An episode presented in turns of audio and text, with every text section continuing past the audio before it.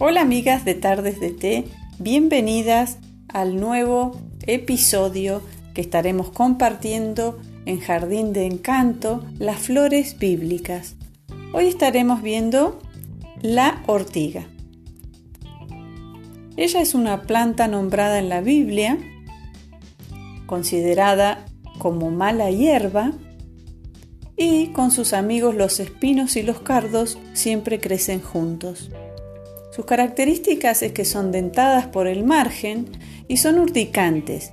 Liberan una sustancia alcalina que produce escosor e inflamación de la piel cuando las tocamos o tenemos contacto con ellas. Todas las variedades se caracterizan por su capacidad de crecer espontáneamente en jardines descuidados y alrededor de casas abandonadas. Son sus lugares favoritos. Hoy quiero hacer una comparación con esta planta, ¿sí? Compararla con los malos hábitos que a veces los seres humanos, cada uno de nosotros, cada una de nosotras, practicamos y actuamos con malos hábitos muchas veces. Pero hoy quiero animarte, amiga mía, a que cuidemos nuestro jardín interior, nuestra casa. Somos templo y casa de Dios.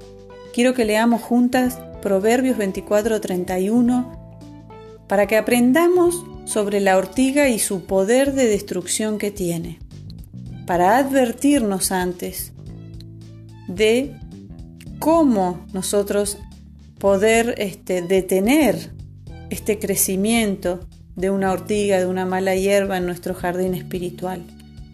En Proverbios 24:31 nos dice así, y he aquí que por toda ella habían crecido los espinos y las ortigas, habían cubierto su faz, y su cerca de piedra estaba ya destruida.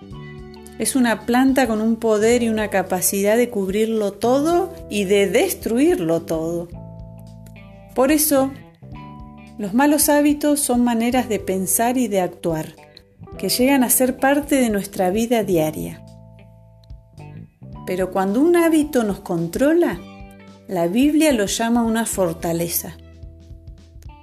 Por eso, hoy quiero decirte y, hacer juntas esta reflexión, detenernos en este momento y hacernos realmente una reflexión que no nos encuentre la vida con ortigas en nuestro jardín, en nuestro jardín espiritual, que por descuidar nuestra vida espiritual y abandonar la palabra de Dios que nos renueva el entendimiento, crezcan malos hábitos, eh, malas conductas quizás con nuestros seres queridos, que podamos estar teniendo mala relación porque los hábitos son maneras de pensar y de actuar.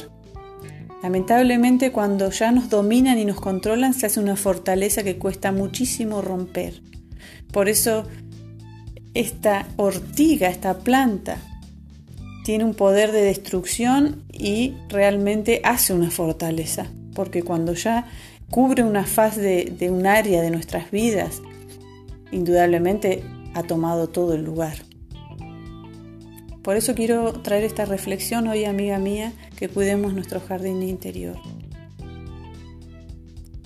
Que cuides tu casa, que no pierdas tu vida de oración, tu comunión con Dios.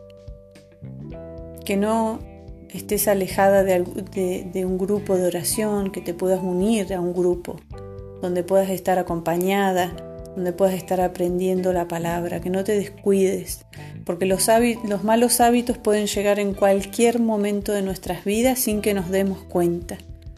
Y hoy yo traigo esta reflexión para poder ayudarte a que estos malos hábitos nos hagan fortalezas. Hoy estamos a tiempo de corregir alguno que pueda estar en nuestra vida.